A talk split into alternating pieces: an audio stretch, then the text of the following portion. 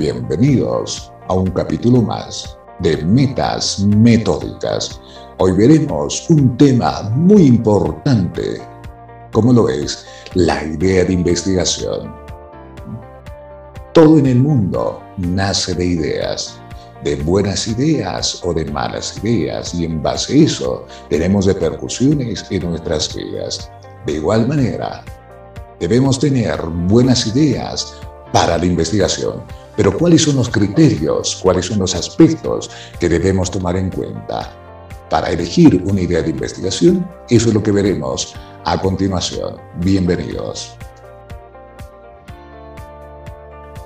Los proyectos de investigación inician con ideas que deben ayudar a resolver problemas, aportar conocimientos y generar interrogantes y ser novedosas, alentadoras, emocionantes e inspiradoras, cuyas fuentes son experiencias, materiales escritos, materiales audiovisuales, teorías, conversaciones o incluso del Internet acercan a realidades objetivas en el, en el enfoque cuantitativo a realidades subjetivas en el enfoque cuantitativo y así también nos acerca a realidades intersubjetivas en el enfoque mixto. Una idea debe ser novedosa, alentadora, emocionante e inspiradora. Una idea debe ser factible ante todo, pues de nada valdrá que nos tracemos metas imposibles de lograr. Deben ser metas factibles y que podamos alcanzar en un proyecto de investigación. Muchas veces los investigadores toman ideas maravillosas, pero que no son factibles. En alguna oportunidad, algún estudiante podría decir que quiere estudiar la estructura de nuestro astro rey, del Sol. Pero pongámonos a pensar tendrá los medios, habrá el conocimiento necesario para poder determinar de manera exacta la estructura de nuestro astro rey del Sol. Y aquí vienen los problemas. El estudiante suele verse decepcionado, desilusionado en medio trabajo investigativo cuando no llega a concretar sus objetivos de investigación, pues la meta que se trazó en un inicio, si bien era buena, pero no era realizable.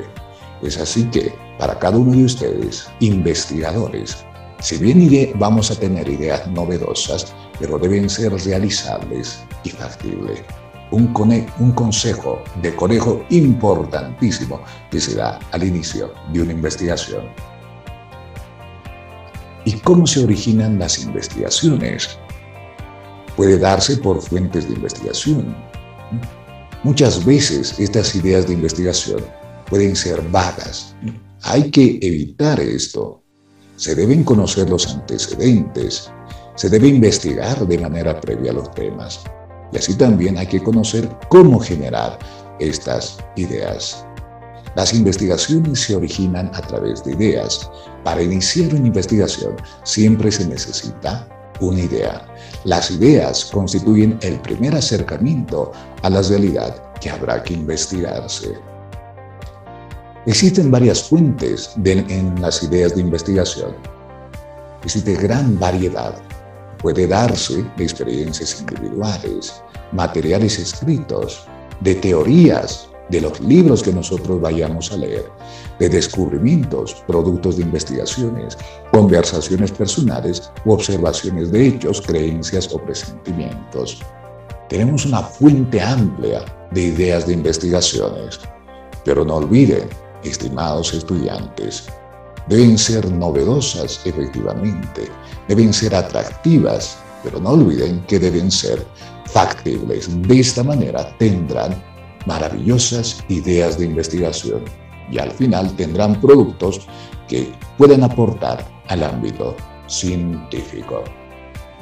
De esta manera cerramos este capítulo dedicado a las ideas de investigación. Muchísimas gracias.